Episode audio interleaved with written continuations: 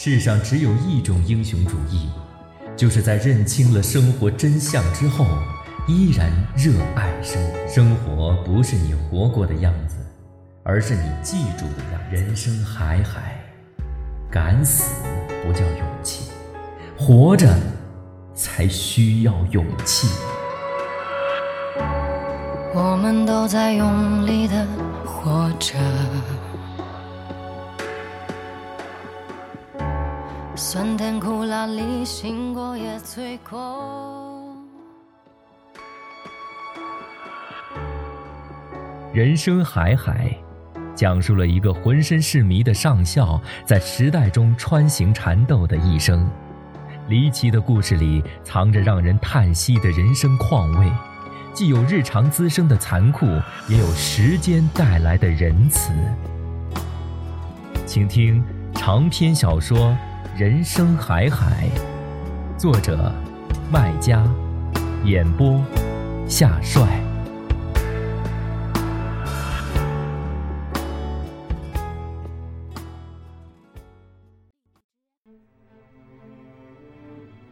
上校被抓走之后，县公安局在村里贴了张告示，特别说明上校小腹处的确有纹身，但内容却不是小瞎子所说的鸡奸犯。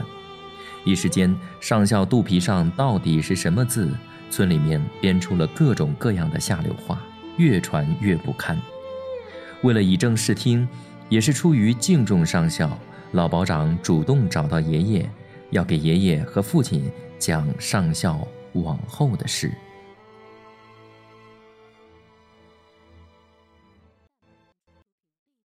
第二十三集。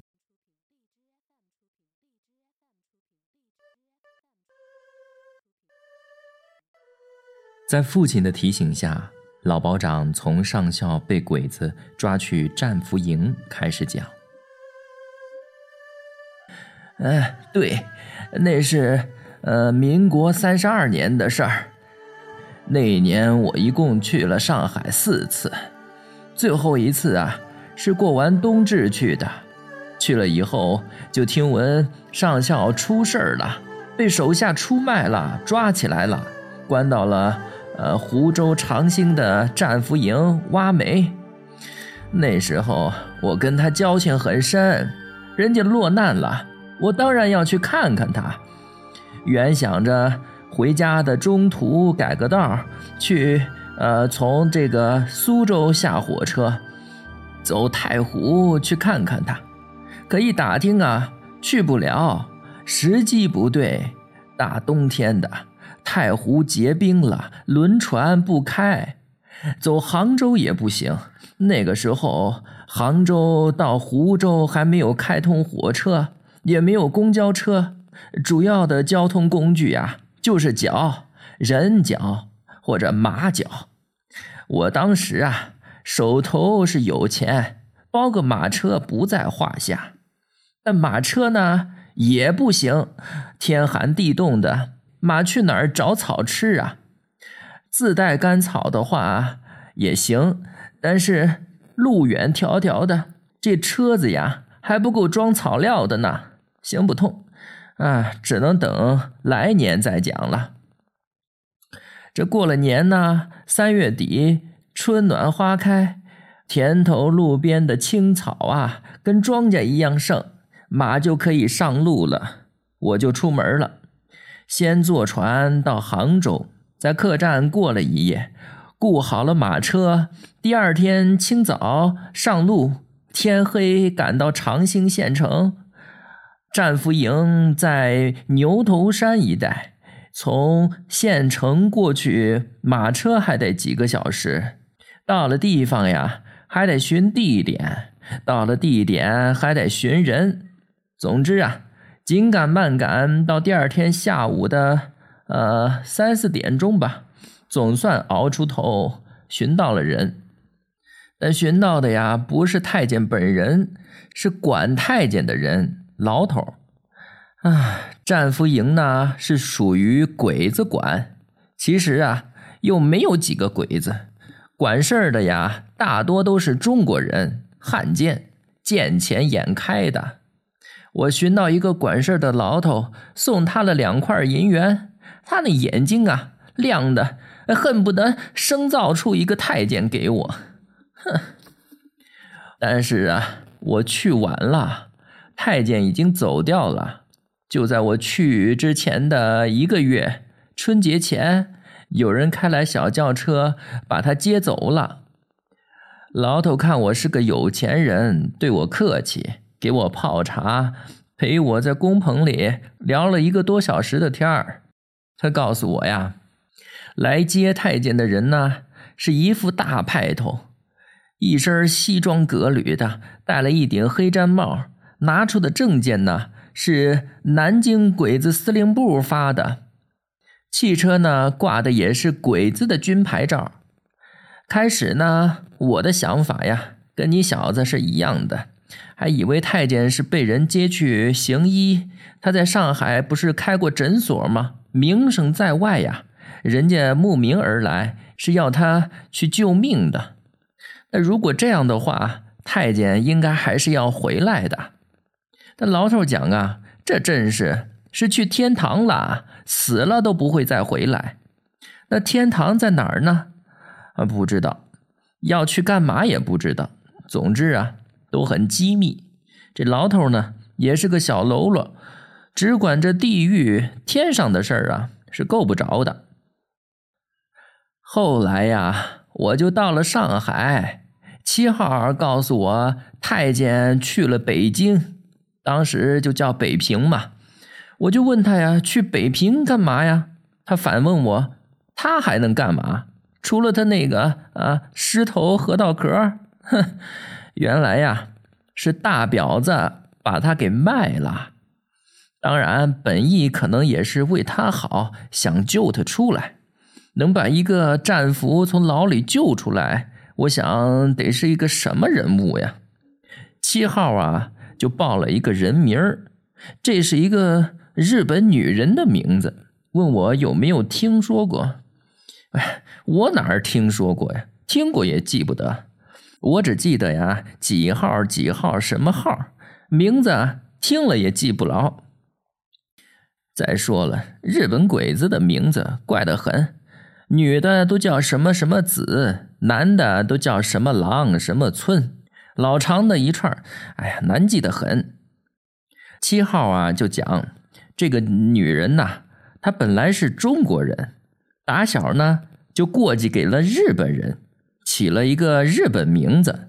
这女人的继父啊，可是一个通天的大人物，汪精卫见了都要对他点头哈腰、端茶递水。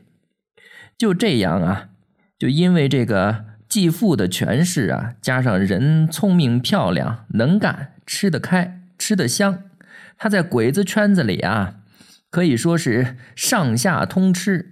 杀人救人呐，那都是一两句话的事儿，稀松平常的很。哼，反正我也想象不到到底是一个什么人物。有一次呢，七号给我拿来一张报纸，上面有这个女人的照片那长得呀可真是漂亮，瓜子脸，水蛇腰，打扮呢也洋派，长得也端正。我想啊。太监呐，这回是沾着了。这模样看上去怎么都不像是个坏人呢，可实际上啊，是个坏到底的大汉奸、女流氓。七号跟我讲啊，当然这也是呃七号听那个大婊子讲的。他说呀，这个女人呐，每天都少不得男人，甚至跟干爹、继父都上床，猪狗不如。他玩的男人呢，要用火车装、飞机运，但是啊，尝过太监那个呃核桃壳的滋味之后啊，其他的男人一概都不要了。他把太监呐当宠物养起来，高围墙、大花园，一堆的佣工，好吃好喝的，什么都有，就是没有自由。出门有保镖盯着，回家呢有狼狗看着。这日子呀，过个十来天、半个月，那是神仙；过久了呀，就是坐牢。关键是啊，这女人呢是出名出头的大汉奸，本来呢就是太监要除杀的对象，现在呢却成了人家的玩物了，这是让太监最难过的。这日后怎么跟国家交代嘛？你说？他应该趁机把他给杀了。爷爷突然冒出一句话：“哼，就你聪明，人家都不是吃素的。”人家吃的味精啊，比你吃的盐还多，轮不到你来聪明。他呀，知道太监以前是军统特务，防着他呢。一到手啊，就给他盖印章，把自己的名字盖到他的肚皮上了。你们是知道的，那个谁，呃，你家的外孙不就见过吗？太监的肚皮上呢，本来是有那些女鬼佬绣过的字的。上面是一行大字，下面呢是一个箭头，箭头两边正好有个空心儿，他就在这个空心儿处啊，就添上了自己的名字，拍好了照，照片呢就锁在了保险柜里，这样啊，你杀他也没有求用场，照片是证据呀，他们相好过啊，你太监上了他又杀他，外人呢？多半都会想，这是情场上的屁事儿，不关什么国家大事儿。后来太监吃的就是这苦头，跳进黄河也说不清了。不过这都是后话。啊，话讲回来呀，嗯嗯，哎，当时啊，太监还有好的盼头呢，想着有朝一日。跟组织接上头，就可以利用他呀来搞情报。当时呢，他在上海那些女鬼佬鬼混的时候，不就是这样吗？啊，利用他们来搞情报。现在呢，只要接上组织，他就可以打到大老虎。干嘛不试试看呢？是吧？人就是这样，往回看呐，什么人都可以做诸葛亮；但往前看呢？诸葛亮也要被人气死。太监想的是够好的，可下场不好。一年多下来呀，都跟组织接不上头。他组织呀，在上海、北京人生地不熟的，又时刻被人看着管着，哪容易接得上组织呀？接不上组织，就做不成事儿。他呢，就完全就成了那女人饲养的一条狗。这女人呢，就是大汉奸，他呢，就是大汉奸的走狗。后来呀，被国民政府判刑，关在了北京的一个呃监狱里面。讲到这里，老保长停下来问父亲：“他在北京坐牢的这段你知道吗？”父亲没出声，大概在摇头。他接着讲：“是啊。”这段历史啊，太污脏了。他一向对人都瞒着的，可这回啊，我听说他主动跟公安交代了，所以呀，我怀疑呀，公安真的是给他上了药了，否则呀，他死都不会讲的。我了解，他后来又去国民党部队当了军医，坐牢怎么当军医呀？父亲问。哼，照你这么讲啊，他后来怎么能去当解放军志愿军呢？哼，事情在变嘛。哼，他奶奶的，他这辈子呀，简直是跟牢房结了仇了。之前坐的是日本佬的牢，之后呢，又坐了国民党的牢。你看，这马上就要去做呃共产党的牢了。不知这一次啊，还能不能出得来？唉，事情啊就是这个样子。日本佬投降之后呢，他就被判汉奸罪，关在了北京啊，之前叫北平，叫那个什么炮局胡同的这个陆军陆军监狱里面。这是归国民党中统管的监狱，中统军统是对家，也是一家，反正都是特务机关。这些啊，我后来都是搞清爽了的，因为有一天呢，我被军统抓去审问了啊，我本来是靠在床上听的，后来老保长去猪圈撒泡尿回来，入座前拉了一下椅子，一下改变了朝向，有些话我听不大清楚，只好下床坐在爷爷的躺椅上听。我把躺椅拉到门背后，再把门稍稍吸开一条缝，比刚才听得更清楚。这是个月黑之夜，月黑生风。风从门缝里一缕缕切进来，吹到身上已经有些凉意。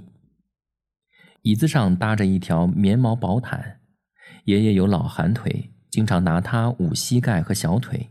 毯子上附着爷爷的体味儿和脚气。我是在爷爷的脚气中长大的，小时候我总要抱着爷爷的脚才睡得着。现在抱着毯子，感觉又抱着爷爷的脚，昏昏欲睡。但又不忍睡去。村里的老人不一定记得自己生于那年，却都记牢日本佬投降的年份。那是民国三十四年，公历的一九四五年。爷爷时常讲，这年夏日里的一天，美国佬在日本投下了一颗原子弹，隔两天又投下一颗，然后日本佬就乖乖地宣布投降。用老保长的话讲。美国佬的两个蘑菇蛋把日本佬的两个卵蛋都炸成了肉酱，但同时也把他炸成了一个穷光蛋、晦气鬼。以前在赌桌上的进账哗哗哗出去，挡不住，摧枯拉朽似的。鬼子投降初期，窑子里生意出奇的好，嫖客、赌客洪水泛滥的多，都是趁乱作乱、掠到了横财的贼鬼烂佬，赌注下的大，心眼黑的辣。不守规矩，耍鬼名堂。老保长不知深浅，不出半月，老本儿已经输了个精光。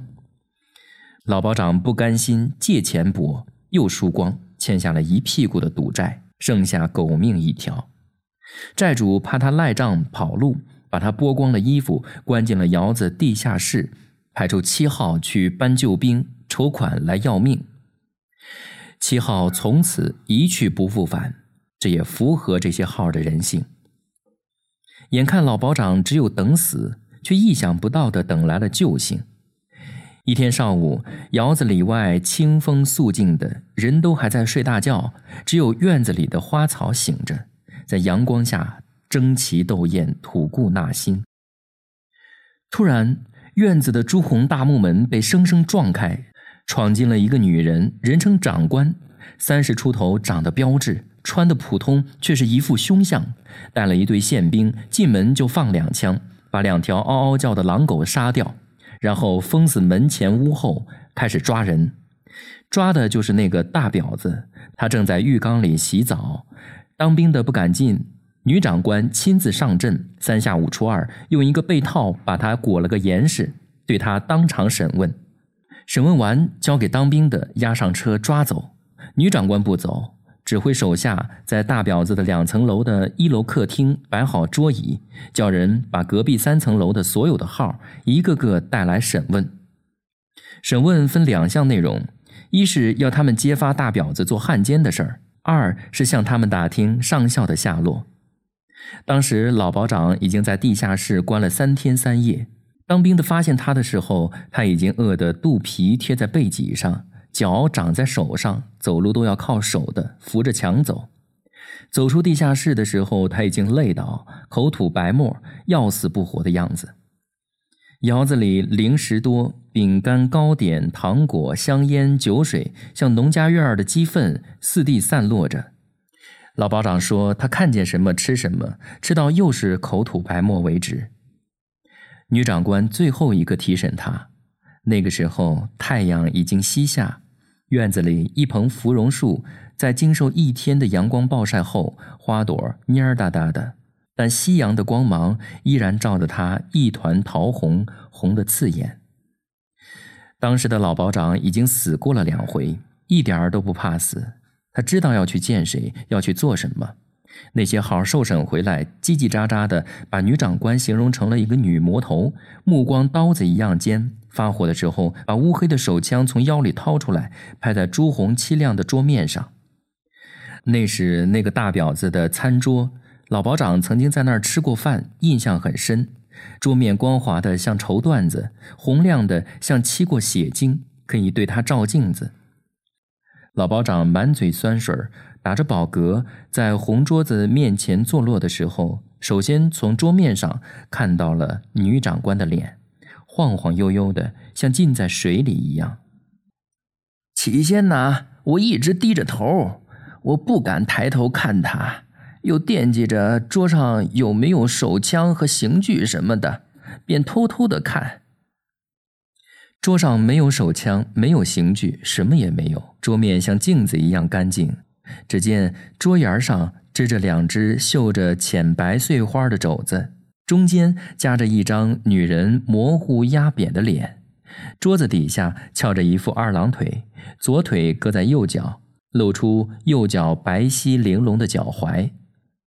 这个时候的老保长对女人的心肠基本上还是个糊涂蛋，但是对女人的身体已经研究透了。看着脚踝，他知道这一定是一个生相标致的女人，身形偏瘦，年纪在三十岁上下。抬起头来，你是这里的什么人？怎么身上臭烘烘的？老保长抬头看他，左看眼睛发亮，右看脑袋发黑。他怎么也没有想到，在这个地方会遇到他。他以为自己还关在地下室做噩梦，扭自己的大腿，大腿生生的痛。看窗外，斜阳的光芒从窗洞里亮亮的射进来，绝对不是在地下室。再看他，左看是他，右看还是他，而且。这女人刀子一样尖的目光，在他痴痴的注视下，削铁如泥似的，明显也收起了光芒，露出疑惑和惊讶，也可能是惊喜。